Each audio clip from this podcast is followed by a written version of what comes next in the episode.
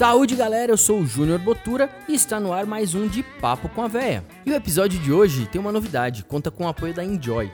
A Enjoy é uma startup, eles ficam dentro do Cubo lá na Vila Olímpia. O Cubo é um lugar de startups né, do Itaú. E o que a Enjoy vende é um serviço de conveniência ao consumidor e eficiência operacional para os estabelecimentos, né, para os bares, para os PDVs. E isso através de uma tecnologia de automação das chopeiras. Então a ideia da Enjoy é conectar todos os elos da cadeia de valor. Do fabricante, distribuidor, o ponto de venda e o consumidor e essa novidade em breve vai estar disponível aqui na Casa Voz também. E se você se interessou e quiser saber mais, basta acessar as redes sociais da Enjoy, let'senjoy.it ou no Instagram também, que é let'senjoy.it. It. É isso aí. Solta o recado da Val Maria aí. Amanhã eu não posso ir porque amanhã eu tenho yoga e eu não posso faltar porque agora é agora não pode faltar que faltou, a gente sai cai fora.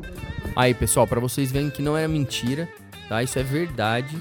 Isso tá no rótulo desde que a gente lançou há quatro anos atrás. A Val Maria faz yoga três vezes por semana, até hoje. E é isso aí, vó, não tem problema. Faz seu yoguinho aí, não vai perder a vaga não. E já que ela não veio, seguimos. No episódio de hoje eu conversei com a Bia Ruiz. Ela contou como deixou o sonho de ser professora, ela que é formada em letras, para entrar no mercado cervejeiro.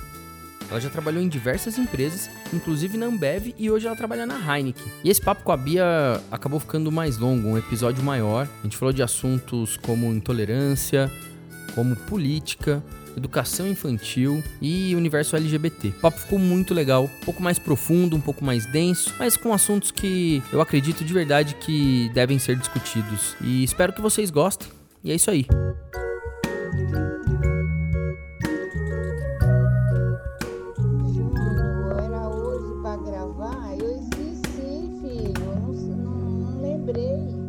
Bia, neta da Dona Maria, da Dona Norma, do seu Antônio e do seu Diogo, certo? Conta pra gente onde você nasceu e como foi sua infância. Bom, nasci na ZL, né?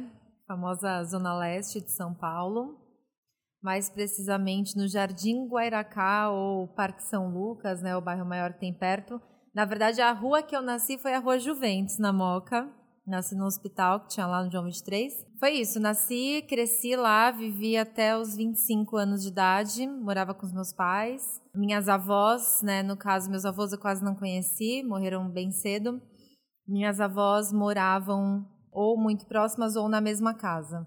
Então foi a minha infância foi bem próxima delas. E quais são suas você tem lembrança de cheiro, lembrança de de paladares, como é que é a sua lembrança, assim, quando, quando se fala na sua avó, o que, que vem de cheiro, de, de sabores? As duas são netas de italianos, né? São netas de italianos. Uma delas, na verdade, é filha de italianos. Então, eu morava com uma das minhas avós, com a avó paterna, a gente morava, era tudo assim, meio que mesmo quintal, né? Tinha a nossa casa, a casa da minha tia, e atrás ficava a edícula, que era a casa da minha, da minha avó e do meu avô. Então a gente passava muito tempo e essa avó cozinhava muito. E ela com a minha mãe, né, que era nora dela, cozinhavam demais. Então eu tenho muita lembrança de almoços de domingo, manhãs de domingo, fazendo comida com elas. Então muita massa, molho ou até charuto também que não tinha nada a ver né, com a nossa família, mas que ela aprendia com alguma amiga e fazia. O charuto árabe? O charuto, charuto árabe. Que legal. Que dava um trabalho do cão para fazer, a gente demorava assim a manhã inteira fazendo aquilo. E eu lembro muito de férias escolares, assim, janeiro ou julho, que a gente ficava em casa. Então eu lembro assim de tardes chuvosas como a, a de hoje, né? E a gente fazendo bolinho de chuva à tarde ou um bolinho que ela chamava de bolinho espichado, que era um bolinho que parecia um balãozinho assim mesmo. Eu nem sei se isso tem um nome em algum lugar, mas era uma massinha que ela fazia, tipo um pastelzinho assim, fritava, ele estufava e ela passava açúcar e canela. Hum. Enfim, a gente ajudava lá a abrir massa, ficar corando tudo. Então, com ela Não eu tive é, bem essa é, parte. É crostery. Não é isso? Meu, não sei se é isso. Ela, a gente chamava. Eu até cheguei a pesquisar, já ver se eu acho, mas eu não achei. Não sei se era uma coisa que ela que inventou, não sei. Ela chamava de bolinho espichado e a gente chamava também. Com ela eu fui bastante pra Essa cozinha. é a Maria ou a Norma? Essa é a Norma, é a mãe do meu pai. E a gente ia muito pra cozinha, assim. Sou muito grata pelo tempo, tempo que eu passei com ela. Ela faleceu no ano passado, com já 96 anos, então passei bastante tempo da minha vida com ela, deu para aproveitar bastante. Já minha avó Maria não ama cozinhar, mas ela faz uma esfirra para os netos e até hoje ela está viva, ela tem 91, vai fazer 92 esse ano. Mora sozinha ainda na casa dela. E ela, a família quase que toda mora no interior de São Paulo. Então toda vez que os netos vêm para casa dela, ela tem a produção de esfirra e sempre tem brigadeiro e doce de leite também, que hum. ela deixa lá já na geladeira. Legal. É, hoje são os bisnetos, né? Meu sobrinho, por exemplo, vai quase toda semana na casa dela e aí é ele que fica comendo. E tem o macarrão dela, que na verdade, assim, nada a ver, nada de artesanal, é um macarrão normal que ela faz na minha infância, era o que a gente chamava de parafuso. E era o que eu mais amava, eu comia demais e eu comia com ketchup. E até hoje, quando eu vou para lá, eu como macarrão ketchup, que assim, a tradição é memória afetiva mesmo. Legal. Essas histórias são muito legais. É, na minha casa também, a avó Maria, ela não é muito de cozinhar não, mas ela gosta de fazer uns doces e no Slow Brew ela levou um doce que ela chama de é, crosteli, ela fala. Que, que é, é o... que é isso, é um pastelzinho, assim, uma massinha que ela dá um nó, parece uma gravata, uhum. e aí ela frita e passa açúcar e canela e, e serve. Por isso que eu perguntei assim. Eu vou dar uma fuçada para ver se é a mesma coisa. Legal. Mas é. Depois disso, você foi estudar ou você estudou morando lá mesmo com seus pais? E o que, que você estudou? Eu estudei morando lá mesmo. Eu fiz letras. É, teoricamente, sou professora de português e inglês. É, quis fazer letras, foi uma briga na época, porque meu pai não queria que eu fizesse. Ele, sei lá, tem aquela mentalidade de tipo, faça de alguma das tradições, das profissões tradicionais, né, sei lá, engenharia, medicina ou sei lá o que direito. Minha irmã fazia veterinária na época. E só que minha mãe era pedagoga e eu convivi com a minha mãe minha vida inteira, né, vendo ela dar aula em escola pública, tal. E eu admirava muito a profissão dela e o que ela fazia. E eu amava literatura, principalmente literatura portuguesa. Gostei muito, me identifiquei com alguns professores e professoras da época, então eu resolvi que eu queria ser professora. Meu sonho era ser professora de escola pública, tanto que eu não fiz durante os quatro anos de faculdade, eu não fiz estágio em escola particular. Eu queria escola pública mesmo. Queria aquela ideia assim de quero mudar o mundo e transformar o mundo através da educação e tal. Só que durante a faculdade eu comecei a trabalhar na Red Bull no marketing da Red Bull. Eu viajei uma época. Como foi isso, assim, na faculdade de letras e parar na Red Bull? Foi é? do nada. Como aconteceu? Eu, foi do nada. Eu fui fazer um programa de intercâmbio de três meses nos Estados Unidos e eu tomava muito Monster e muito Red Bull lá na época, né? Eu trabalhava na 7-Eleven loja de conveniência tal, e eu tomava muito na época, principalmente quando eu fazia o turno noturno, mesmo de madrugada. E aí eu voltei e eu comecei a pensar, tipo, como seria, eu dava aula em escola de inglês, e eu falei, como será que seria experimentar o mundo corporativo, né? Trabalhar de repente no RH, que era o mais próximo do que tinha que a galera de letras ou de pedagogia fazia, às vezes ia para a parte de RH. E aí eu mandei currículo para a Red Bull porque eu fiquei com aquilo na cabeça, tinha Red Bull no Brasil, e eu falei, ah, eu vou mandar, ver o que, que acontece. E nisso me chamaram, na verdade, para entrevista de marketing para ser Wings, que são as meninas que fazem sampling mesmo, que entregam Red Bull na rua, enfim, em várias ocasiões de consumo.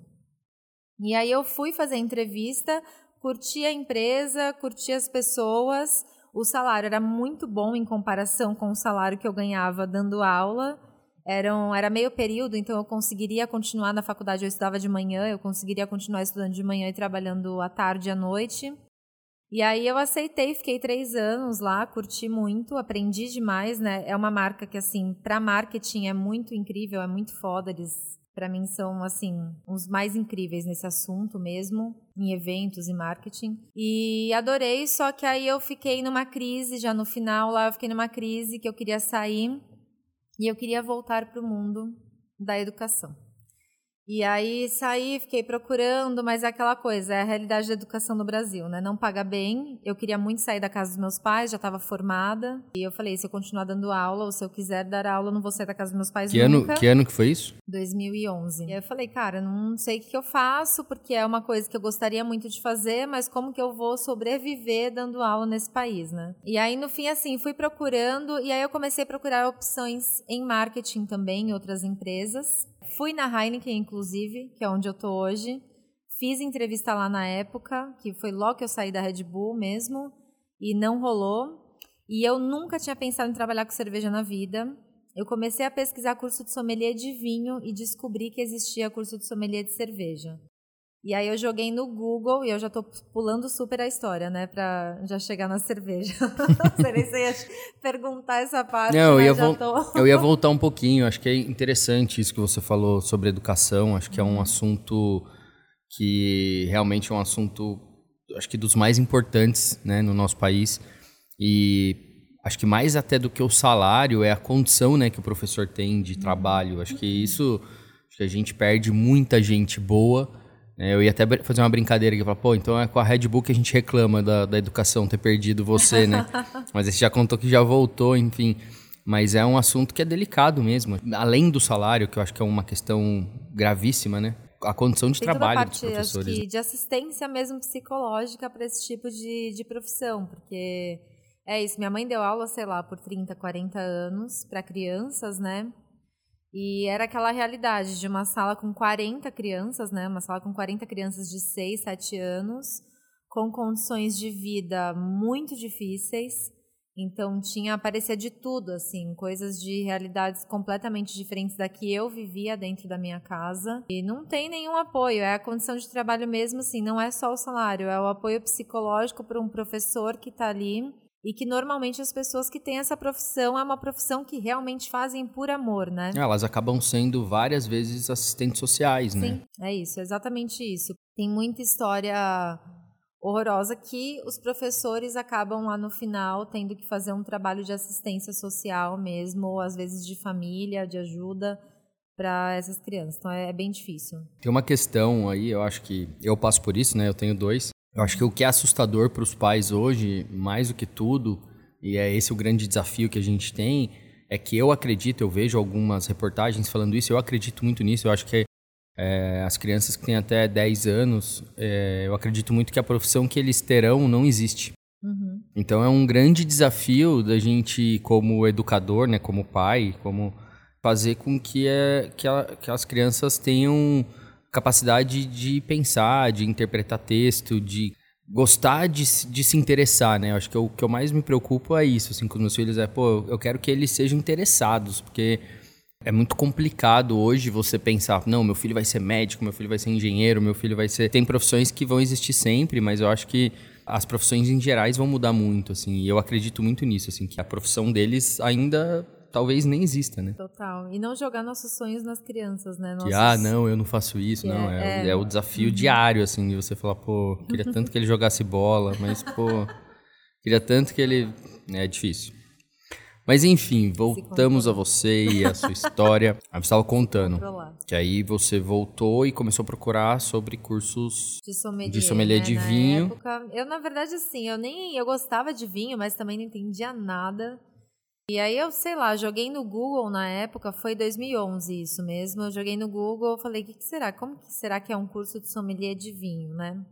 E aí apareceu o site da ABS na época, aqui de São Paulo, e tava, tinha lá, novas turmas, curso de sommelier de cerveja. Eu falei, gente, sommelier de cerveja, existe isso? E aí fui lá, fuçar, joguei no Google sommelier de cerveja. O que, que é isso, né? Na época, sei lá quantas matérias que tinham saído, pouquíssimas, né? Porque era um universo totalmente novo.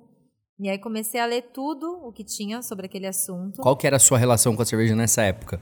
Você já gostava Eu já de... gostava, mas eu não entendia nada. A única cerveja artesanal que eu tinha tomado era uma, foi a primeira que eu tomei, foi uma Dama Weiss, que eu tinha achado muito incrível e muito diferente de tudo que eu tinha tomado já na vida. Mas minha relação com cerveja foi sempre a relação que eu tinha com meu pai. Meu pai que me ensinou a tomar cerveja desde sempre. Então, eu gostava de cerveja, nunca fui de encher a cara e tal. Eu nunca fui para bar da faculdade, tipo, até porque eu fiz letras, então as pessoas não tinham muito, não era um curso que as pessoas iam tanto para bar da faculdade, mas Que faculdade que você fez? eu fiz PUC. Enfim, aí, assim, não tinha essa relação de encher a cara, ficar no boteco tomando, mas eu gostava de tomar. Tenho isso com meu pai até hoje, gosto de tomar cerveja com ele no almoço. Meu pai tem muito essa coisa, ele toma no almoço e no jantar, é, sempre, é quase que uma religião, assim, ele sempre toma ou é uma lata, ou ele abre uma garrafa e toma um pouco no almoço, um pouco no jantar. Então, essa relação, assim, com ele eu sempre tive, e era essa relação que eu tinha com cerveja, assim, não, não tinha ideia do que, que era o universo de cerveja artesanal, ou o que, que era ser sommelier de cerveja. E aí eu comecei a ler tudo que aparecia sobre isso, me interessei, e eu comecei a anotar os nomes das pessoas que tinham dado entrevistas na época. O Paulo, do EAP, a Silene, a Kátia, a Carol Oda, o André, da Urbana, e, enfim, comecei a anotar os nomes e aí eu adicionei essas pessoas no Facebook na época e mandei mensagem para essas pessoas, perguntando: "E aí, como é que é esse mercado é legal? Que curso que eu faço?" Porque daí eu vi que tinha curso no Senac, na BS. E eu não lembro quem que me respondeu exatamente na época, mais, mas o André da Urbana me respondeu. E aí ele É falou: um "Ó, fofo, né? Ele é muito fofo. Ele é um fofo, com Ele é aquela muito cara fofo. toda ogra. Ele é, um muito fofo. Faz muito tempo que eu não vejo ele também. E ele me respondeu e ele falou: Meu, o mercado é isso e aquilo, tá começando aqui no Brasil e tal. E aí me falou que tinha o curso da BS, do Senac, falou os prós e contras dos dois, né? E falou, cara, escolhe aí qual que você quer fazer e tal, mas os dois são legais. Na época eram só os dois, né? Daí depois acho que ele me mandou mensagem, não sei se foi no mesmo dia, na mesma mensagem, ele falou: tem uma importadora que está contratando vendedores. E daí eu falei, gente, mas eu não entendo nada nem de vendas e nem de cerveja, né? Como é que ser contratada? Ele falou, não, relaxa, manda o currículo. E me mandou o e-mail da Beer Maniacs na época. E aí eu mandei meu currículo e fui entrevistada, tal, e fui contratada e comecei a trabalhar. Eu lembro que aí a outra história da época, né, que foi, eu falei, cara, vou começar de algum lugar, né?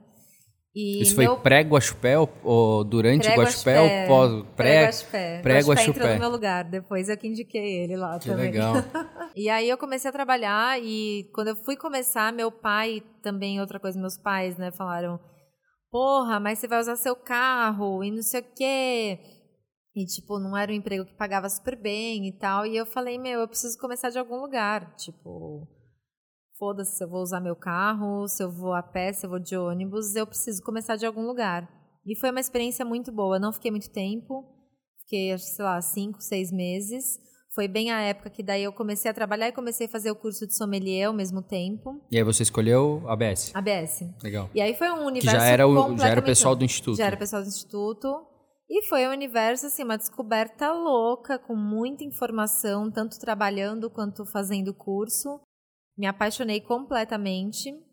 E aí, na época do curso, o Estácio lançou uma vaga lá para trabalhar com eles, que ele tinha uma agência na época, que prestava serviço para algumas empresas do mercado de bebidas, né? Uma delas era a Ambev, acho que prestava serviço para a Heineken também na época. E aí eles lançaram lá uma vaga, tinha uma vaga de sommelier e uma vaga de sommelier assistente para fazer um projeto de educação cervejeira. E aí eu mandei meu currículo, fui entrevistada, comecei nessa vaga junto com o Dene, que é outra pessoa que faz séculos que eu não vejo, não sei nem se está no Brasil, mas também. Mas aí eu trabalhava direto com o Estácio, com o Túlio, com o Deva. E foi bem legal também, daí foi outra coisa para aprender de outra forma, né? Porque era muito mais estudar o dia inteiro, fazer o conteúdo ali. Usei muito da minha faculdade também, porque eu tive que traduzir muitas coisas durante esse projeto, que era um projeto de. Era um curso online de educação cervejeira da Ambev na época. Foi bem legal, assim, porque daí também eu sempre me vejo. Eu falo que eu fiz letras e tal, eu sempre me vejo usando as coisas que eu aprendi na faculdade dentro do universo cervejeiro seja fazendo uma tradução, seja escrevendo para uma revista, seja dando uma palestra, um curso, alguma coisa, então eu acabo usando o que eu aprendi na faculdade também. E aí foi isso, fiquei um ano, que foi o tempo que o projeto durou. Quando o projeto acabou, eu fui conversar com o Thiago e com o Zé da Vals, que eu já tinha vendido Vals através da Bermenix, que era a distribuidora deles aqui em São Paulo. E aí eu encontrei o Thiago e o Zé num evento e eu falei, pô, tô, o projeto terminou lá, tava trabalhando com destilados, eu falei, queria voltar a trabalhar só com cerveja. Vocês não têm uma vaga para mim aí não? Aí eles Esse falaram, eles já ah, estavam na Ambev? Não. Não, ainda não. Isso foi final de 2013. E aí eles falaram, ah, o que, que você quer fazer? Eu falei, ah, vocês podiam ter uma embaixadora de marca, né? Tipo, uma sommelier, embaixadora, porque era uma coisa que era muito comum. Eu, dentro do universo, sei lá, de energéticos ou de destilados, tem muito, né, embaixador. Eu falei, vocês não querem ter uma embaixadora? Eu posso dar suporte para vendas e tal. E eles falaram, beleza, vamos trocar uma ideia. Rolou, comecei a trabalhar na Vals. E aí eu ficava aqui em São Paulo, tinha contato direto com os meninos, mas ficava aqui em São Paulo era meio que o braço direito deles aqui. E trabalhava junto com a distribuidora, né? Foi um período bem legal também. Isso foi o ano de 2014. E aí, 2015 foi a compra, né? A Ambev comprou. E aí acabei indo para a Ambev e fiquei nos últimos quatro anos por lá. Enfim, foi outra experiência muito incrível também. Completamente diferente do que eu estava acostumada, porque eu saí de um mercado que é muito minúsculo para gigantes de cervejas né, no mundo. Então, é, trabalhar com muita gente, se adaptar a uma cultura que era completamente diferente da minha cultura, aprender a fazer um monte de coisa nova. Então, eu trabalhei tanto no comercial quanto no marketing lá dentro. Quando você foi, você ficou Vals ou você já foi? Já fui Ambev, já, já fui ZX Ventures, né? Que Aí é... já estava com todas as marcas é. craft. Já fui. Era, na verdade, começou com Vals e daí depois teve a Colorado. Tinham algumas internacionais, a Augusta estava sendo lançada no Brasil também, aí algumas que já eram trabalhadas. Nessa época, e aí independente, acho que uma coisa sua, de você, como é que foi lidar com essa transição dentro do mercado? Que a gente sabe que tem né, pessoas que são muito defensoras e que levantam a bandeira. Acho que diferente de algumas pessoas, e acho que você tem um nome e um, e um respeito absurdo dentro do mercado cervejeiro. Mas provavelmente nessa época teve algum ruído, né? As pessoas falam, as pessoas criticam, uhum. as pessoas. É, muitas pessoas, quando vem esse processo acontecendo, tratam a marca como se fosse, nossa, cara, você traz um movimento, você. É. Como é que foi isso? Foi difícil, foi bem difícil, porque quando aconteceu eu não sabia de nada, então eu fui para Belo Horizonte para o anúncio Assim como todos os blogueiros ou pessoas que estavam indo, eu não sabia o que tinha acontecido. Só que como eu encontrei todo mundo no aeroporto, tal, eu liguei na época pro Thiago e eu falei: "Thiago, tá uma galera aqui de blogueiro, eu vou no ônibus com eles, né?" E aí ele falou: "Beleza, eu queria que você tivesse chegado antes, mas não rolou porque meu voo tinha atrasado e tal." E aí ele falou: "Sai de perto de todo mundo que eu preciso te ligar." E aí ele me ligou e aí ele falou que eu lembro que na época ele falou: "Ah, é porque a gente fez uma fusão com a Boêmia." Foi engraçado é, que existia toda essa coisa de dedos, né? Como a gente vai contar. E aí eu fiquei chocada, assim, eu falei, meu, como assim, tal, não esperava, não era zero esperava mesmo. Eu achei que eu estivesse indo para um lançamento de cerveja e eu estava indo para um anúncio que a gente agora fazia parte da Ambev. E aí beleza, eu fiquei quieta, nisso a gente foi para lá, só que foi aquela coisa, aquele turbilhão de mensagens e de informações, porque as pessoas foram descobrindo e foram postando e falando e etc. E as pessoas me perguntavam e eu falava: eu não sei, eu não sei o que vai acontecer comigo, eu não sei o que vai acontecer com a marca, porque eu descobri agora, assim como todos vocês. E muita gente até não acreditava, assim, achava que era, tipo, que eu já sabia há muito tempo e eu não tinha ideia. Isso foi início do ano, eu acho que foi fevereiro, por aí. Eu lembro que era antes do carnaval até.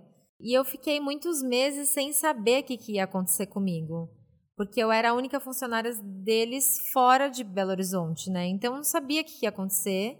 Era um mundo totalmente novo para mim. Tudo que todo mundo escutava sobre a Ambev no mercado, eu também escutava. Então eu tinha medo, porque eu não sabia o que era essa cultura que todo mundo falava. E foi aquele turbilhão de mensagens de pessoas falando muita bosta, assim, e xingando demais e tal. E a partir do momento que você trabalha para uma marca, para uma cervejaria, para uma empresa, eu me dou totalmente. Não importa se é pequena, se é grande, o que, que é. Eu me dou totalmente. Eu amo aquela marca, eu amo aquela empresa. E eu me sinto extremamente ofendida, né? De pessoas falarem alguma coisa. Hoje eu tô bem melhor nesse quesito. Eu acho que eu tô conseguindo dividir bem e entender muito melhor o que as pessoas falam de uma empresa não tem nada a ver comigo como pessoa. E eu acho que hoje também é mais fácil porque ali na, naquela época acho que foi o começo, né, da, das foi compras, início, né? Foi a primeira, então né? foi, foi a primeira. Então assim, acho que foi, eu imagino, assim, deve ter sido um choque absurdo para você. Não, foi bem assustador, assim. E, e assim, amigos que eu gostava muito, falando muita coisa e muitos posts. E aí, assim, porque tinham uns posts que xingavam a Vals, que xingavam a Ambev, que xingavam as grandes cervejarias mas tinham posts também de pessoas que falavam mal das pessoas que trabalhavam dentro dessas empresas. E aí eu cheguei a chamar algumas pessoas e falar, cara, eu tô lá dentro agora, você tá me xingando também? E aí as pessoas se ligarem e falarem, porra, não pensei em você. Enquanto isso, ao mesmo tempo, tinha gente que falava, ah, agora acho que eu vou.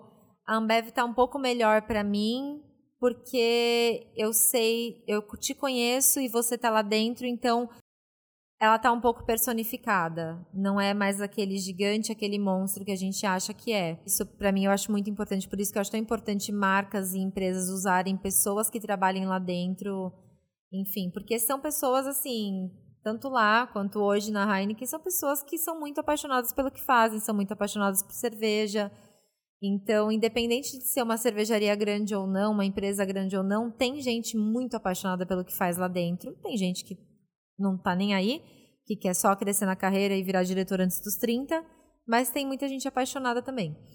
É, então, assim, foi complicado, assim, entender aquilo, entender o que estava acontecendo. Aí depois eu descobri o que eu ia fazer, que foi quando a ZX realmente foi montada e tal, como eu ia trabalhar. Foi difícil, mas fui me adaptando. Que era isso, aí me adaptar a uma cultura nova, a uma, um formato de trabalho novo, a colegas de trabalhos que não tinham nada a ver com o que eu estava acostumada, que é um mundo totalmente novo. Mas foi rolando, assim. Eu acho que tem o outro lado também, né? O... Muita gente não sabe, mas eu já trabalhei para Ambev, para Kaiser e para Heineken como publicitário. Então o meu, o meu caminho acho que foi um pouco contrário, né, do seu, assim de trabalhar para grandes marcas e depois cair e falar não eu vou fazer minha cerveja e, e, vou trabalhar no mercado de cerveja. Eu acho que o que provavelmente você sentiu eu queria que você falasse um pouquinho sobre organização sobre a gente trabalha no mercado muito novo e muito jovem mesmo a gente não tem estrutura por exemplo falta logística falta várias coisas o mercado está se formando e está tudo bem não é uma crítica é uma constatação assim é um mercado novo e aí você vai para um lugar que está ali dentro de uma organização.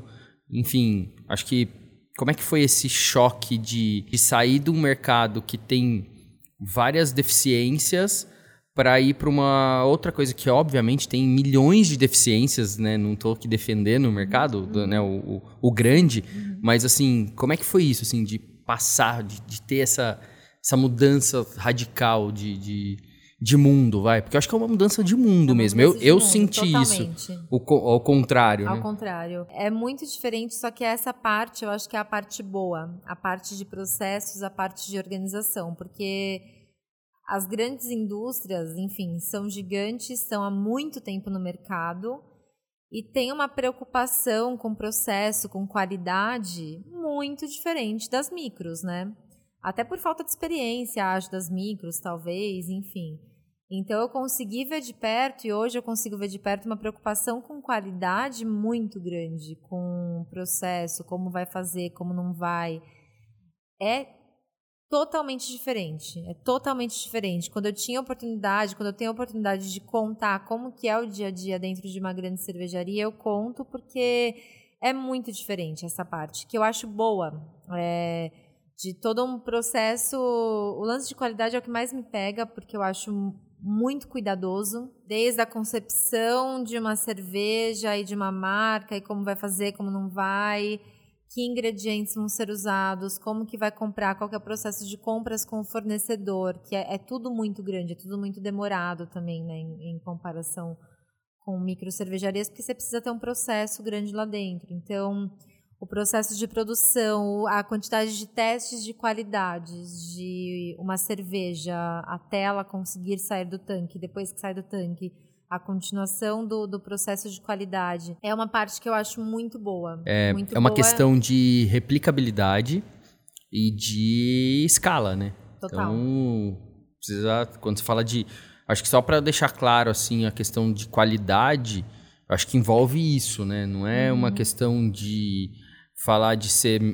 Eu, eu acho que você está querendo dizer isso, me corrija se, se eu Uhum. estiver errado. Não é uma questão de ser melhor ou pior, ou que às, às vezes as pessoas podem estar ouvindo em casa e falar, pô, mas então uma grande é muito melhor do que uma pequena, e eu, eu acho que você- a questão quando você fala de qualidade, eu entendo isso assim, e aí você me corrija, não é uma questão de ser melhor ou pior, é uma questão de dos processos que são feitos, é, é processos para garantir que aquilo vai sair sempre da mesma forma e que você vai conseguir, quando precisar, escalar de uma forma. É isso ou não? É também, porque as quantidades são muito maiores também, né? No geral, acho que se for pegar uma cervejaria muito pequena, são quantidades muito maiores. Então, assim, se der merda num, num lote, alguma coisa, o prejuízo é muito maior, né? E é uma quantidade muito maior de cerveja que, que vai pro ralo, literalmente.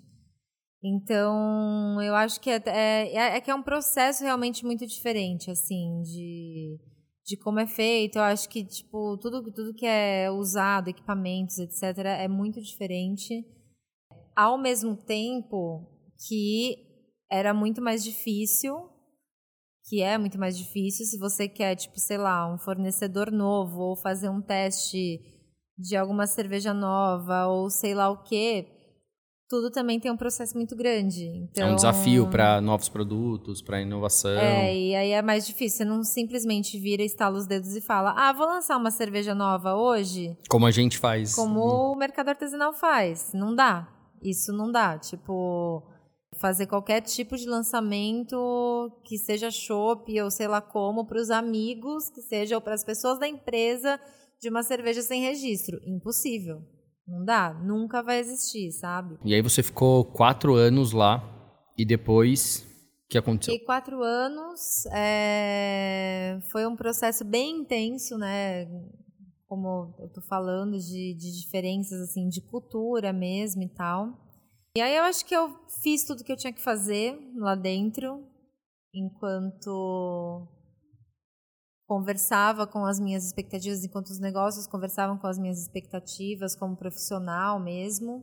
E aí o mercado artesanal se encheu de esperança e falou: agora ela vai voltar para cá. Pois é. E aí, quando eu saí de lá, eu falei: quero ser frila. Eu tava disposta a tentar, tava bem disposta a tentar mesmo. Só que aí a Heineken me procurou. me procurou para essa vaga específica. Que, Eu vou, eu vou te tá. cortar um minuto, só um minuto, porque assim, eu queria voltar um pouquinho na outra empresa, rapidinho, porque você é uma das responsáveis por eu ter passado uma tarde meio mágica aqui dentro da Casa Voz. A Bia e o Gui Hoffman fizeram uma surpresa pra mim, não, eu não sabia que isso ia acontecer. E eles simplesmente apareceram num sábado, sei lá, era umas quatro da tarde, e foi um negócio, assim, de verdade. Eu queria deixar isso registrado aqui no, no, no podcast, porque foi muito legal. Eu queria contar um pouquinho sobre, sobre.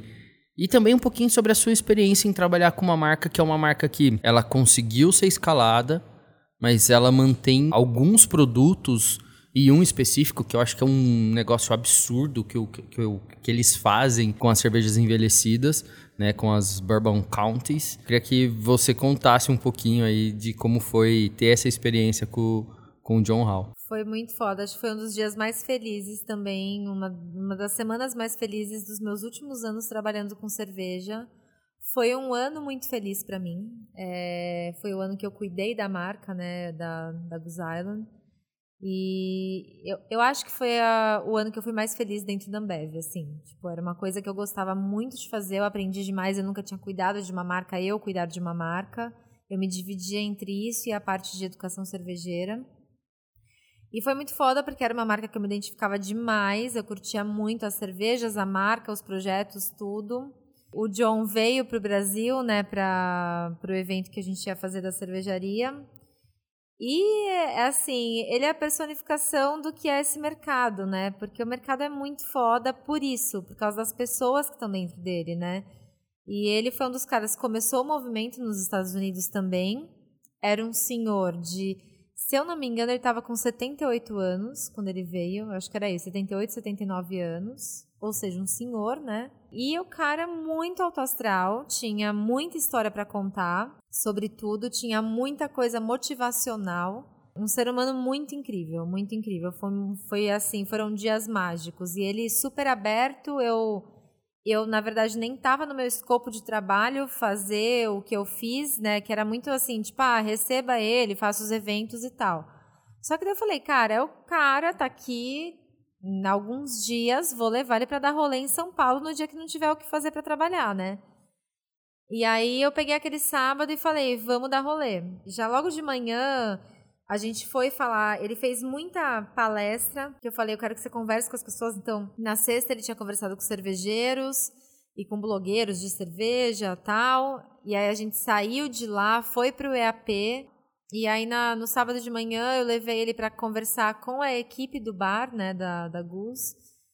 Porque eu falei, é super importante, né, para as pessoas que trabalham para a marca se identificarem e tal. E ele foi, conversou, quis abrir uma Bourbon County, tomou, era tipo 10 da manhã ele tomou. A gente foi para o mercado de Pinheiros, um universo novo para ele, levei ele lá para conhecer. E daí eu falei, ah, vamos dar um rolê pelo centro de São Paulo. E daí a gente foi para o centro. Eu ia para o Mercadão, só que daí no meio do caminho a gente parou. Eu nem lembro por que, que a gente parou ali na Consolação.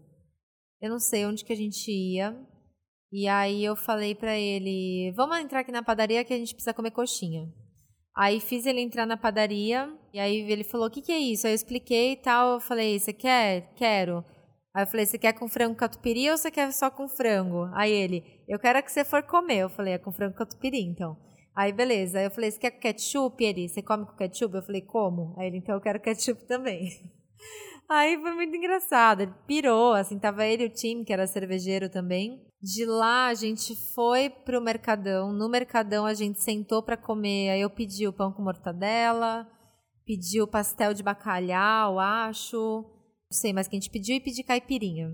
Aí pedi caipirinha e ele tomando assim a caipirinha como se estivesse tomando um suco e amando tal toda a experiência, provando todas as frutas e tal. Aí de lá a gente foi para Dogma, é, acho que a gente foi para Dogma, aí de novo. E é muito legal, porque a galera cervejeira fica super lisonjeada e fica super feliz, né? Porque a gente fica assim com os nossos ídolos cervejeiros, né? Para mim foi uma puta felicidade, assim, dar esse rolê com ele, um puta privilégio. E daí a gente foi para Dogma, da Dogma a gente veio para cá, né, para a Voz. E da Voz a gente ainda foi para Mercearia, botecão tradicional na Vila Madalena e aí de lá eu falei, chega, a gente precisa dormir porque amanhã tem evento. E ele é assim, amarradão. Não, super... foi muito legal, porque o Gui chegou primeiro, né? O Gui tava de moto, ele chegou primeiro. Aí parou e eu não sabia, assim, o que tava rolando. Ele falou, ah, você tá aí, tô aqui e tal. E aí, assim, já tinha, né, conversado da possibilidade, mas não tinha... E aí ele chegou e foi assim, o que eu fiquei mais surpreso com o jeito dele e da preocupação dele de me dar dicas e de me falar coisas e, né, de... E ele sentou, né, na, na, na cadeira, na cadeira essas cadeirinhas verdes de elástico, né, uhum. né? De como não sei como chama, mas é a cadeira que eu falo, que é a cadeira que tem na casa da minha avó. A cadeira da casa da avó. E aí passou o carro da pamonha, cara. Foi, foi muito louco. Você lembra disso? Lembro. A gente comprou pamonha. Então, assim, eu. Assim, imagina assim, eu tô aqui de repente o John Hall tá comendo pamonha sentado na, na, na calçada na da calçada voz, da assim. Voz. Foi. Da Vila e Pajuca. Foi muito marcante, assim. Foi muito, Não, foi muito bacana. Eu fiquei muito feliz com esse dia. Foi bem mágico, assim, contar isso. Não, e toda a preocupação dele de. É, de dar dicas mesmo, de falar, pô, como é que tá sendo a sua relação com a comunidade, tudo que ele passou, enfim, foi muito legal. E eles, eu vou te contar que assim, eu não sei se eu te falei na época, se você sabe disso, não lembro se eu te falei ou não, mas foi o lugar que eles mais gostaram. Que legal. Ele e o Tim piraram, assim. O Tim era o cervejeiro, né? O cervejeiro é, dele que tava Foi diferente, assim, de tudo que eles tinham conhecido na vida. Então eles ficaram, assim, durante muito tempo falando, tanto que às vezes quando eu venho aqui e eu posto alguma foto, eles me mandam mensagem: Ah, você tá no Grandparents. Eles falam. na Grandparents. Aí, e eles piraram, assim, com as cervejas, com o ambiente, eles ficaram, assim, maravilhosos. Porque foi um dia que, assim, tinha chovido muito. Mas enquanto a gente estava aqui, acho que choveu também, mas antes tinha aberto o dia, né? Tava muito sol. Sim. Então a gente ficou na calçada. Eles piraram na batatinha, que é a nossa batata que a gente come em festa infantil, Festa infantil sei lá, no né? churrasco do domingo. A batatinha em conserva, né? A batatinha em conserva. Piraram, me pediram a receita depois de como fazer. Eu tive que pedir pra minha mãe a receita, como é que faz essa batata. Legal. Enfim, foi uma experiência completamente diferente. Eles amaram, assim. É, não, foi mágico, assim, pra gente. E aí, só fazendo adendo, né, pra explicar quem é e o que é. Então, é a Goose Island, que é uma, uma das marcas que a Ambev comprou, uma marca de Chicago. E ele um dos pioneiros da, da cerveja artesanal, acho que do movimento, né, dessa, da, da, da cerveja artesanal final dos anos 70, pode ser? É isso? Eu tô... A, a Gus? É. Não, a Gus é de 88. 88. Então, final dos anos 80. O cara que trabalhou muito, ele, os filhos, né? Porque acho que é uma empresa que o filho, ele fala bastante do O filho, dele, também. né? É, o Greg. Um dos filhos. E eles fizeram um projeto, eles têm um projeto que. Isso que eu acho que é muito maluco, assim, que eles conseguiram escalar. Então, eles têm, né, uma, uma cerveja que é uma, uma stout, uma Russian Imperial Stout envelhecida e que eles fazem várias, eh, várias cervejas, né, vários projetos dessa marca, que, que são as Bourbon Counties, e eles são um fenômeno, assim, de vários brasileiros que todo ano saem do Brasil e vão ficar no frio na fila para comprar cervejas quando, quando elas são lançadas, enfim.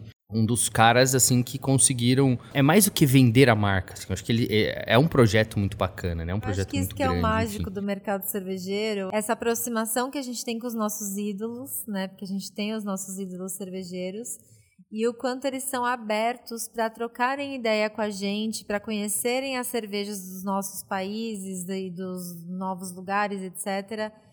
Eu acho muito legal isso, é muito inspirador, assim, em comparação com outros mercados que os ídolos são muito mais distantes ou mais fechados, a gente tem ídolos que são muito abertos. Eu fico pensando, os meus ídolos cervejeiros, né, as pessoas que eu conheci, eu conheci muita gente que eu falei, cara, o Garrett Oliver, da Brooklyn, o cara é super brother, tá aqui quando vem pro Brasil e troca ideia e bebe junto e sai também. É uma pessoa que eu vi mais de uma vez aqui no Brasil, tive a oportunidade de, de sentar com ele, beber e trocar ideia. E é um cara que é tipo ídolo, né? O Randy Mosher é muito incrível também e tá aqui e vai nas feiras e já fiz aula com ele, autografa livre, tira foto.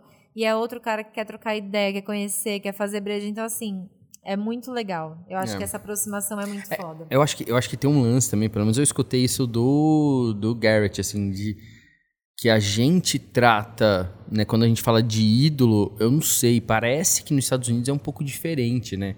Eu acho que eles, Ser eles inalcançável. é, né? eles Aham. não têm isso, assim. Tanto que o Garrett me falou, ele falou assim, eu acho que o cervejeiro no Brasil é muito, muito artista, assim, né? E, e aí ele falou uma frase que eu achei muito boa, assim, de, de que assim, cara, como é que a gente pode ser artista se a gente faz uma coisa que as pessoas mijam? Ele falou isso, tipo, que as pessoas vão no banheiro fazer xixi, sabe? E é isso. Relembrando um pouquinho a conversa, você ficou um tempo, né? Trabalhou de novo no mercado artesanal e aí veio uma proposta para você trabalhar numa outra grande Outra empresa. grande. Eu já tinha trocado ideia com a Heineken um pouco depois, no processo de saída da Ambev, já tinha trocado uma ideia com eles assim na, na- logo que eu saí. Mas aí eu realmente queria ficar frila um tempo. Passaram uns meses, eles iam abrir uma vaga, né, que é essa vaga que eu tô agora, que é a vaga de é a parte de educação cervejeira, né, de treinamento de cervejeiros, o contato direto com o ICB, e que é uma área que eu sou super apaixonada. A Heineken é uma empresa que eu sempre quis trabalhar, desde antes de pensar em trabalhar com cerveja, né? Porque foi que eu contei, saí da Red Bull e fiz entrevista lá, isso era em 2011. Por isso que até eu falo que é uma paquera muito antiga, né? Porque eu comecei a paquerar a Heineken muito por conta de eu gostava muito da cerveja Heineken, mas eu gostava muito da marca. Eu acho muito foda. Para mim era que era a marca que mais se aproximava da Red Bull era a Heineken. é, em questão de marketing mesmo, que fazia muita coisa foda e construção de marca muito foda. Então, na época procurei e tal, não rolou. E aí foi isso, assim, foi uma coisa que eu pensei muito quando eles vieram falar comigo de novo. Eu falei, cara, vamos trocar ideia.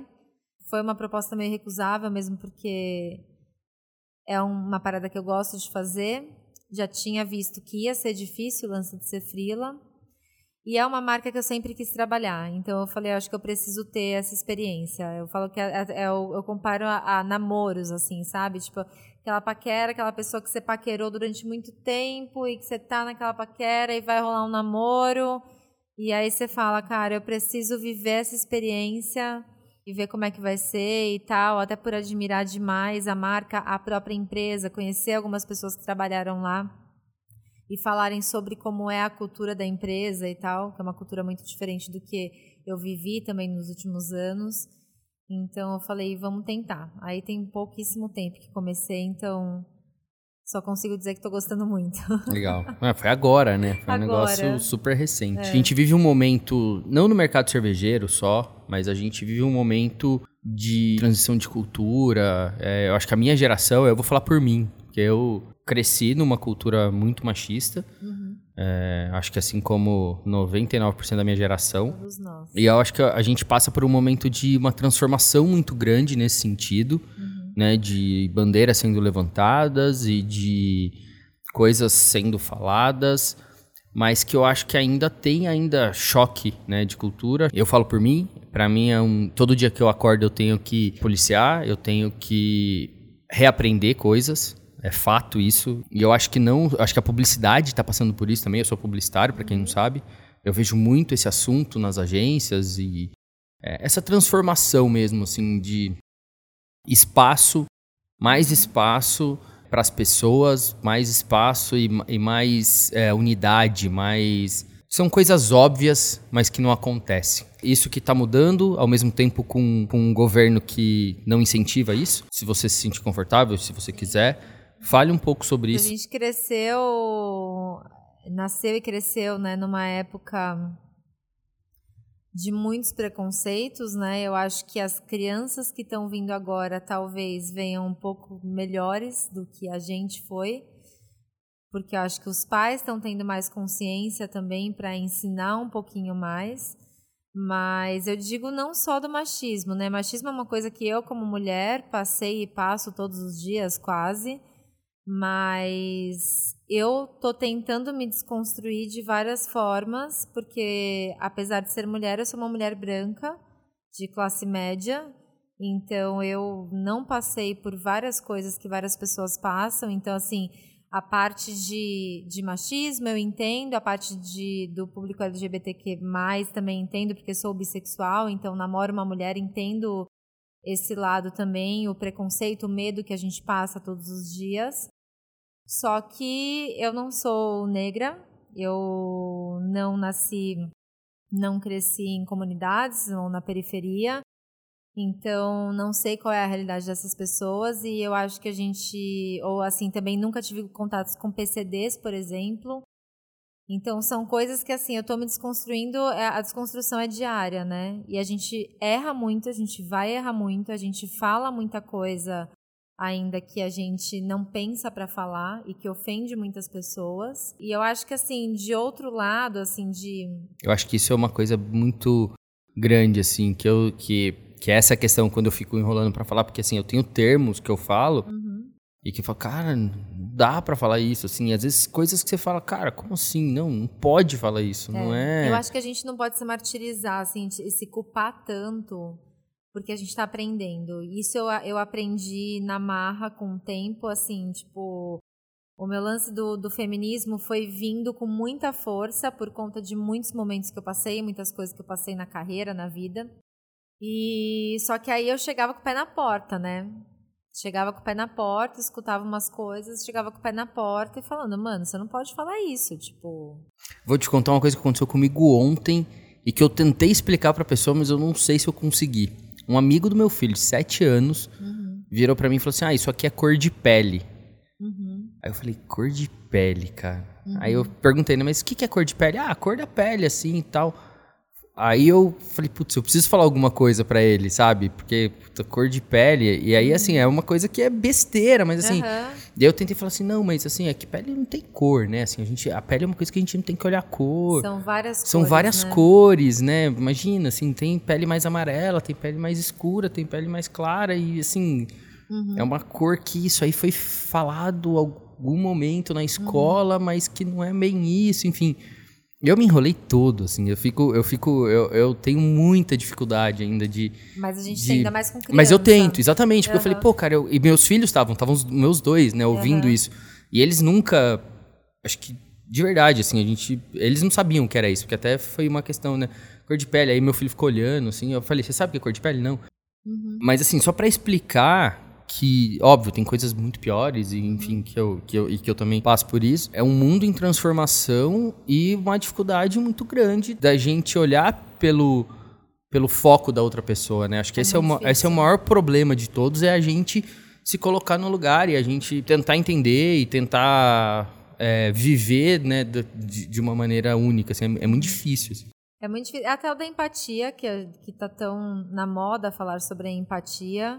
Só que entender o que, é empatia. E eu acho que é entender que a gente vai errar mesmo, porque a gente foi. Nasceu nessa e cresceu nessa construção. Somos todos racistas. Somos todos racistas. Assim, não adianta falar que a gente não é racista. Eu sou racista, todo mundo é racista. Porque a gente cresce assim e a gente vai aprendendo que as coisas não são legais. Então, somos todos machistas também. Então, eu, como mulher, já me vi muitas vezes sendo machista. E minha cabeça e minhas atitudes mudaram muito nos últimos anos. Eu sempre questionei muito, desde a época que eu era criança, adolescente. Eu questionava muito por que, que os meninos podiam agir de tal forma que eu não podia. Mas a gente vai aprendendo. Então, eu acho que é muito parte do processo, assim, de... Foi o que eu falei, eu chegava muito com o pé na porta e eu vi que, assim, não funciona. Para algumas pessoas funciona, mas para a maior parte das pessoas não funciona você chegar dando tapa na cara e explicando que, por que está errado, porque a pessoa não vai entender, ela não vai ser receptiva. Então eu tentei mudar a maneira que eu falava, basicamente está desenhando para a pessoa entender por que, que aquilo não é legal. E mesmo assim pode ser que a pessoa não entenda. E beleza também, é vida que segue, porque também não vou ficar me remoendo porque as pessoas não entendem que assim, é um mundo em desconstrução. Eu vejo passando isso com meu sobrinho também, e meu sobrinho ainda está em formação, né? Só que a gente educa de uma forma, eu educaria de uma forma, minha irmã educa de outra, que é a mãe dele. A família do pai é completamente diferente. Meus pais também são completamente diferentes, então assim, é muito difícil. Eu já me peguei com ele tentando falando algum termo que eu não gostei, eu tentando explicar para ele por que, que aquilo não é legal e ele me perguntando por quê, e aí você tem que explicar por quê, e tipo, eu não tô acostumada a lidar com criança. É, ao mesmo tempo que eu, como eu não vivo mais com os meus pais, agora quando eu volto para casa deles, quando eu vou almoçar e tal, a quantidade de coisas que eles falam que minha família fala e que para mim está cada vez mais evidente e é meio desesperador você voltar, principalmente depois das eleições, você entender como que você saiu daquele lugar, tendo a cabeça que você tem, porque isso é uma coisa que eu não consigo entender, assim, de tipo, ver alguns comentários, algumas coisas que minha família fala e que eu falo, gente, como que eu saí daqui que eu tenho a cabeça tão diferente do que eles estão falando?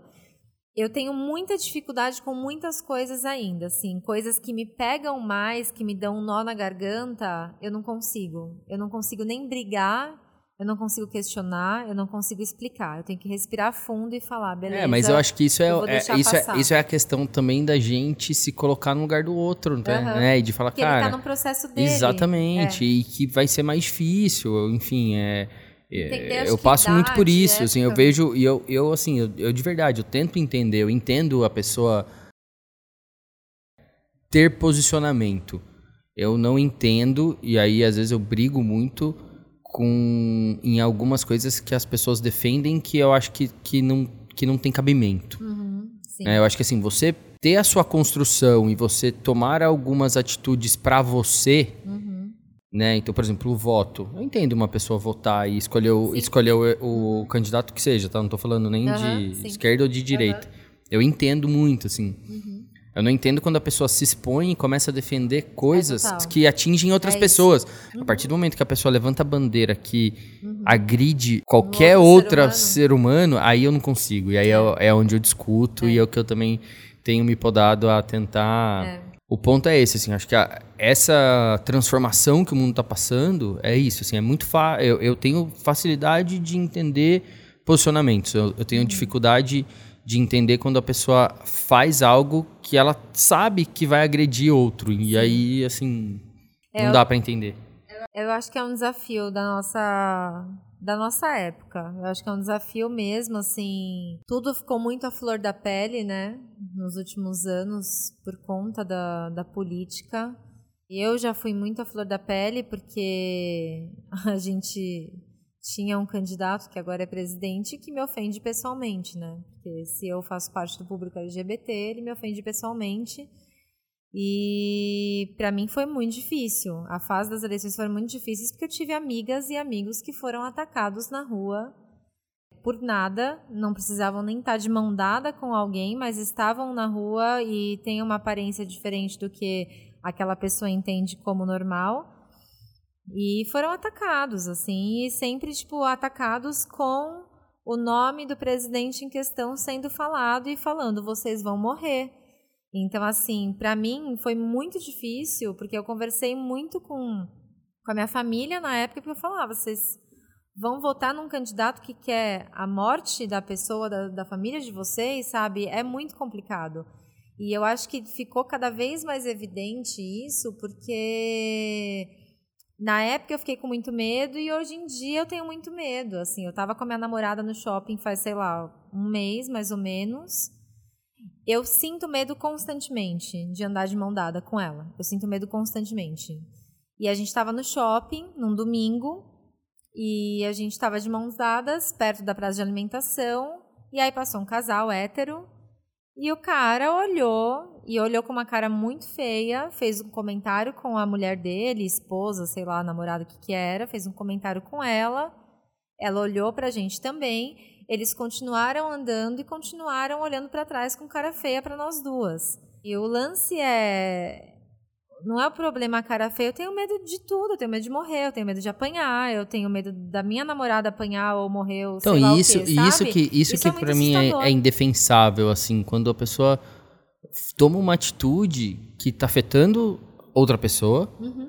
e que ela cria uma fantasia, né? Então, por exemplo, ah, não, não pode porque as crianças estão vendo. Cara, a partir do momento que as crianças veem e você conversar e Uhum. falar, cara, tem homem que gosta de mulher, tem mulher que gosta de mulher, tem homem que gosta de homem. E tá E tudo bem. Ponto. E assim, cara, esse medo, assim, e eu passei muito por isso, tá? Não foi fácil pra mim, não. Mas esse medo de vou ter um filho, né? Ele pode gostar de menino, eu vou ter uma filha, ela pode gostar de menina. Claro que eu passei por isso. E passo até hoje, de, s- de certa forma. Mas eu.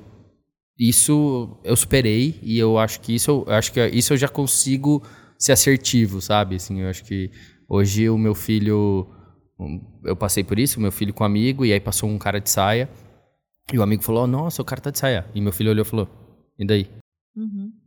Sabe? De de puta, que legal que ele falou isso, cara. É a única. Eu tenho vontade de ter filhos, teria vontade de ter filhos só pra isso. É, não, Porque- assim, e assim, fala, cara, que legal que você falou isso, cara, bons. porque é isso, assim, tipo, coisas que não afetam, cara, não tem por que te afetar, não é. Eu, hoje eu tenho plena consciência disso, sabe, Uhum. cara? Meu filho não vai beijar menino porque ele viu um menino beijando um menino, a minha filha não vai beijar a menina porque viu, ela, ele vai porque ele vai, e ela vai porque ela vai, enfim, não é. Tô dando exemplo aqui, besta, eu sou branco, hétero, privilegiado, né, como a sociedade me descreve, mas é são assuntos delicados.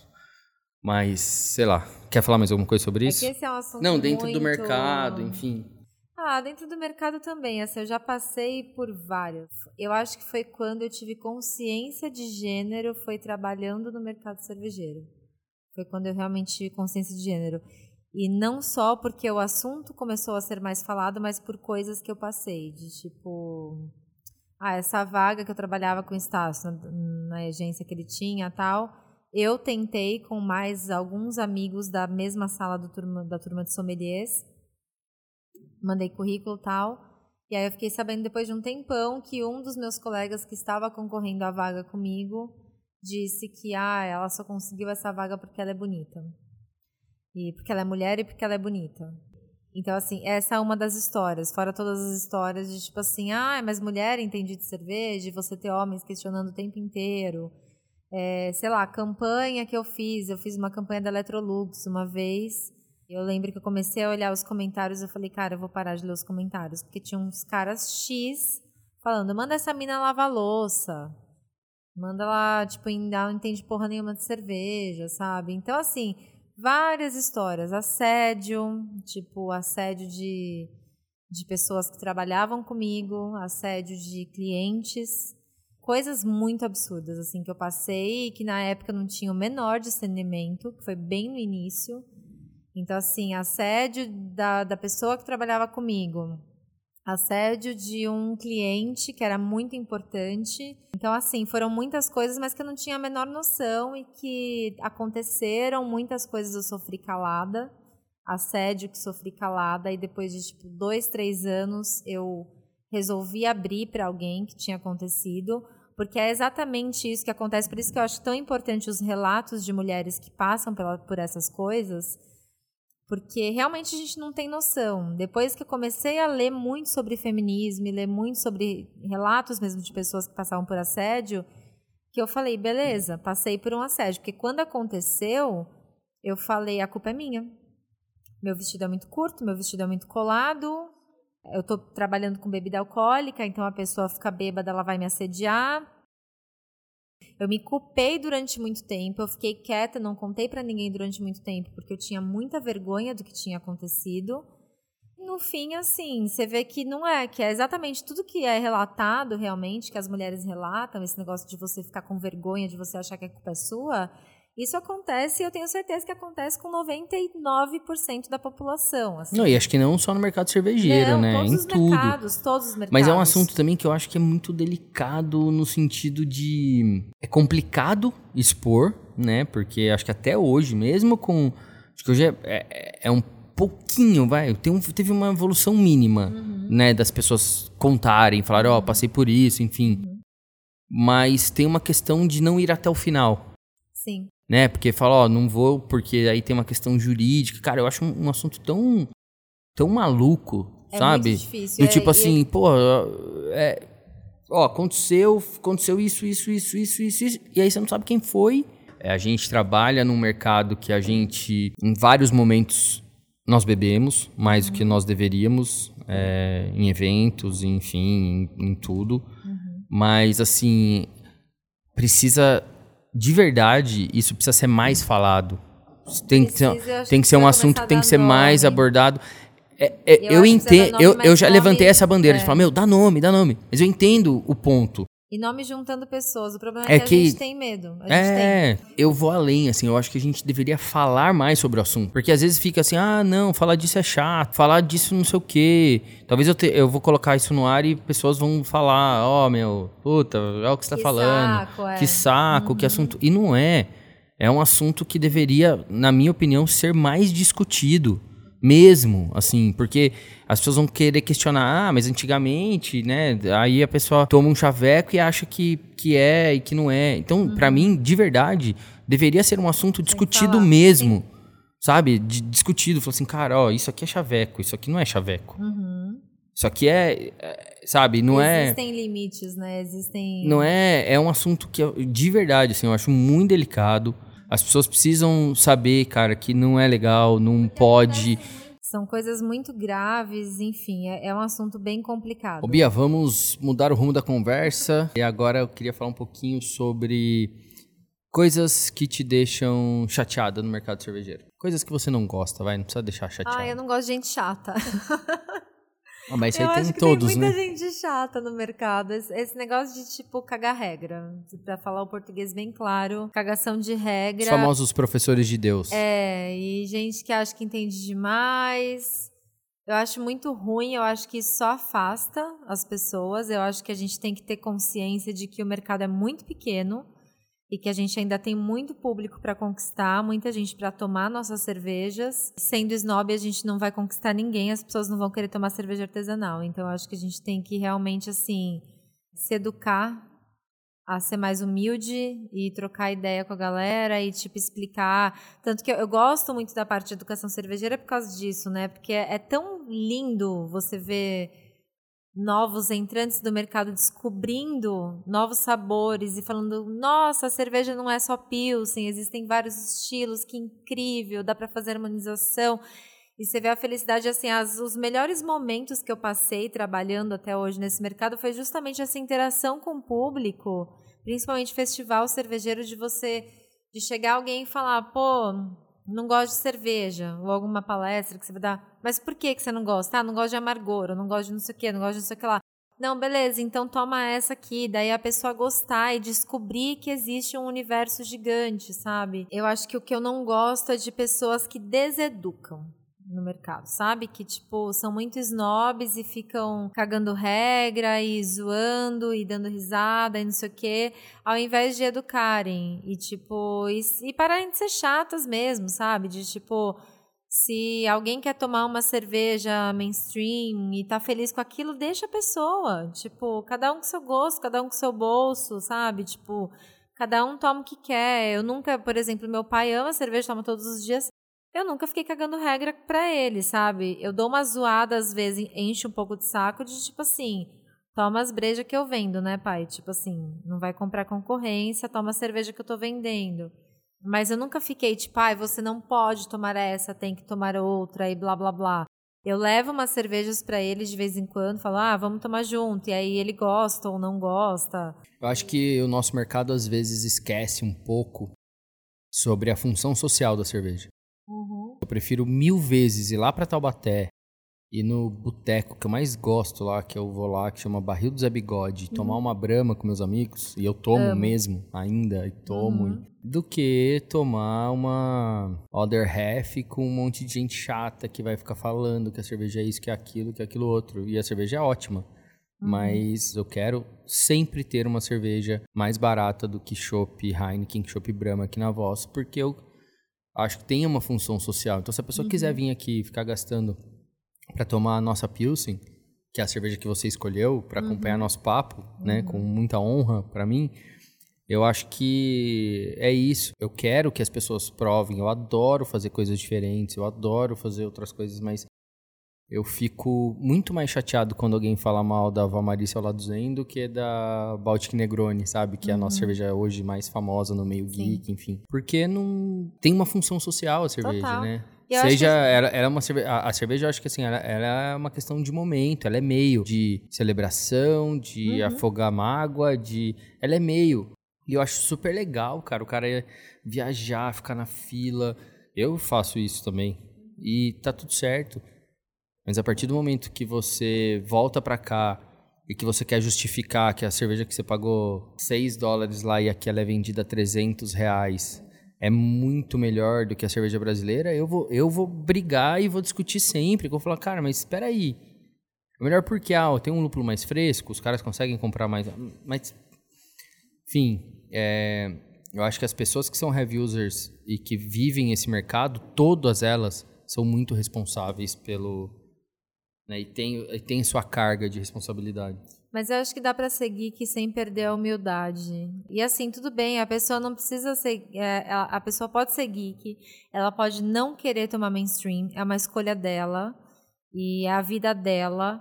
Só que ela não pode esquecer que, sei lá quantos por cento da população brasileira não pode pagar por uma cerveja que ela tá tomando, entendeu? Então, assim, você vai julgar não dá para julgar. A gente tem que entender que a, o nosso umbigo não é o mundo, que a gente vive numa bolha, que a gente pode pagar pela cerveja artesanal. E olhe lá, que tipo, eu não sou uma pessoa que saio, dependendo do bar, gosto, quero, mas assim, não saio e, e fico, sei lá quantas horas, ou saio toda semana para o mesmo bar, porque, cara, não posso pagar, tipo, dependendo de, de quanto custa, de qual bar que eu tô e tal. Porque a gente sabe que tem coisa muito cara.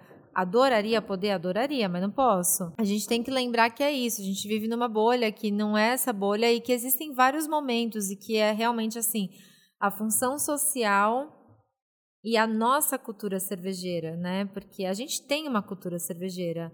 E a cultura cervejeira nossa é de boteco, gente. Então, assim, vamos respeitar. Não esquece as raízes. Porque, tipo, por que, que eu gosto da Voz? É uma cerveja que eu gosto pra caralho. É perto da minha. Tô falando palavra pra caramba, né? É perto da minha casa aqui também, mas.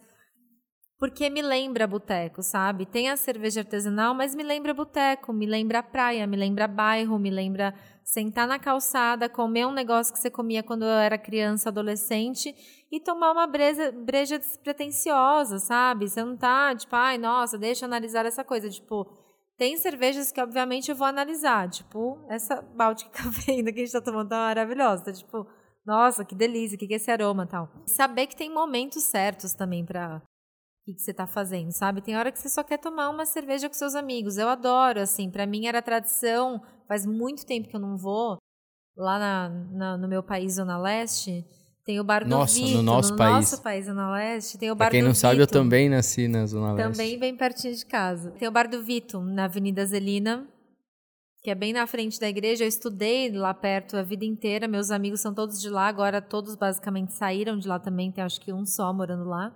É o bar deles que virou o meu bar da Zona Leste também.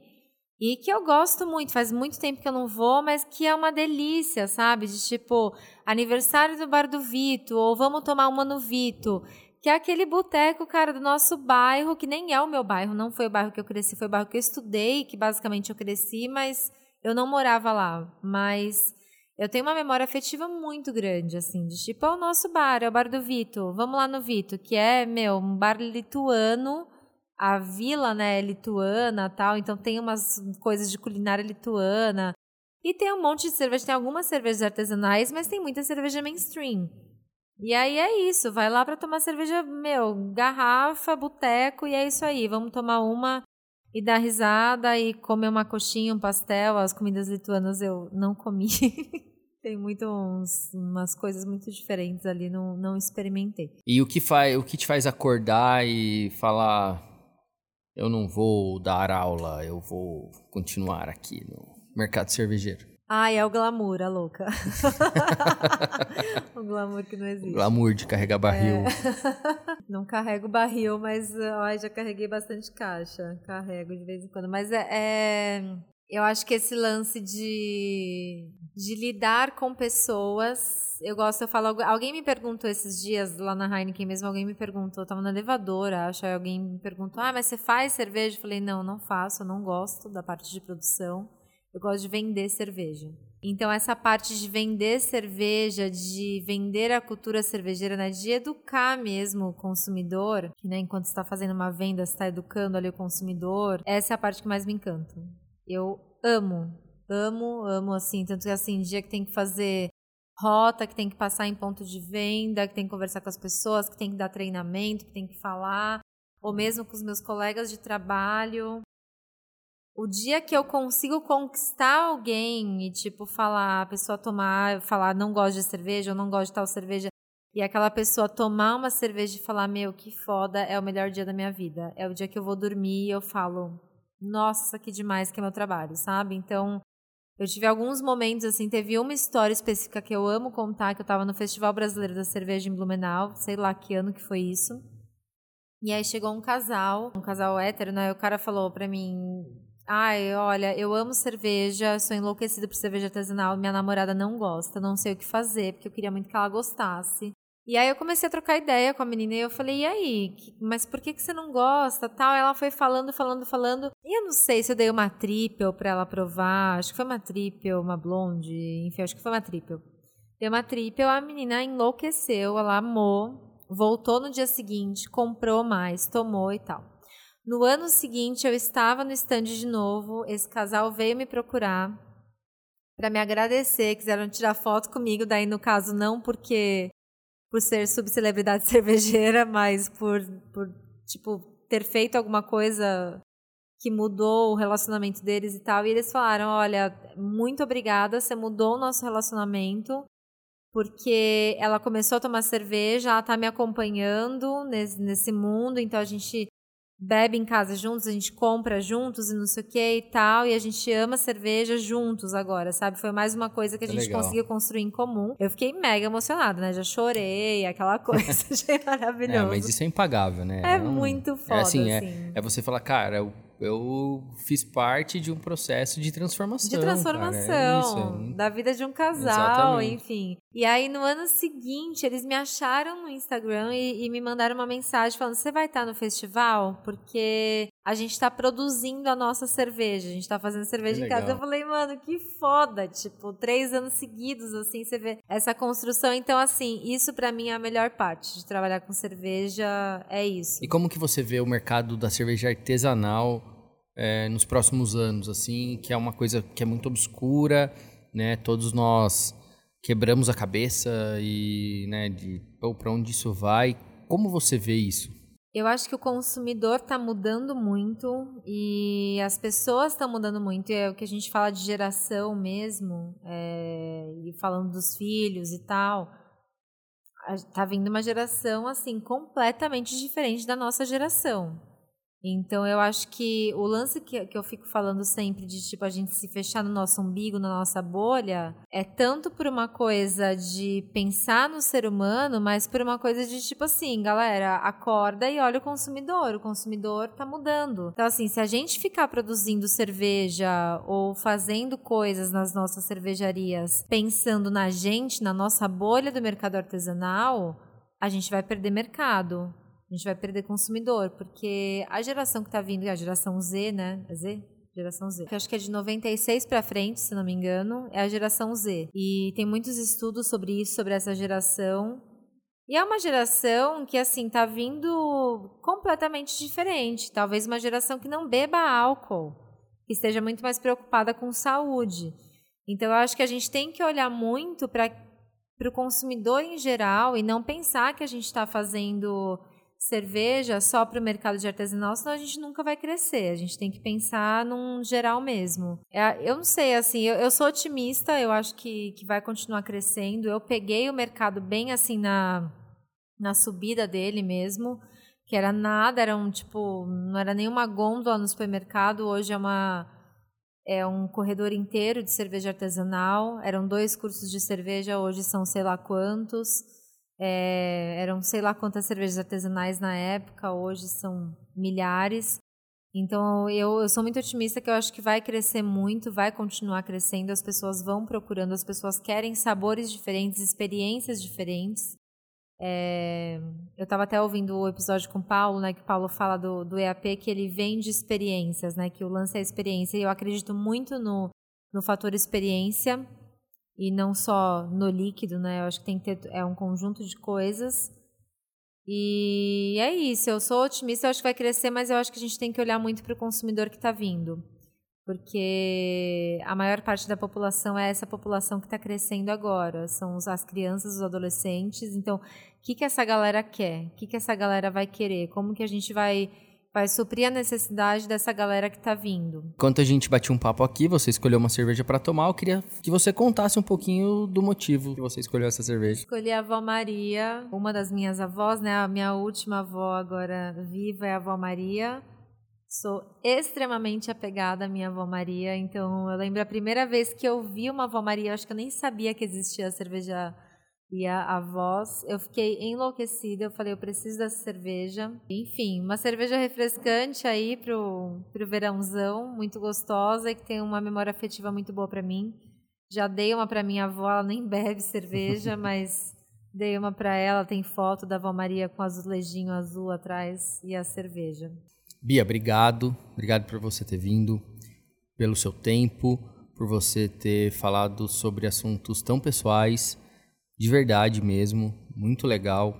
Acho que a ideia do programa é esse, é a gente contar a história das pessoas que fizeram, que fazem, que irão fazer esse mercado da cerveja.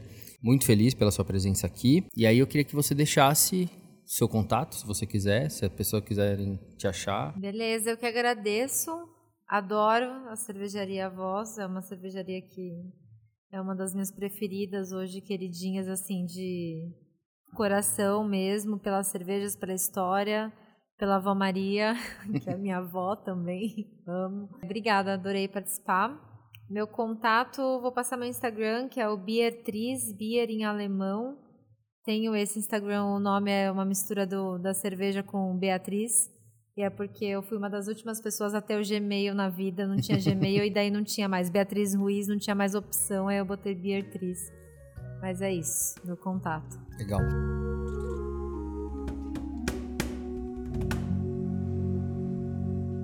E foi isso. O De Papo com a Véia é apresentado por mim, Júnior Botura, produzido e editado por RP Podcasts. E, se você puder, siga a gente, arroba cervejavoz no Instagram ou barra cervejavoz no Facebook. Obrigado, saúde e até a próxima.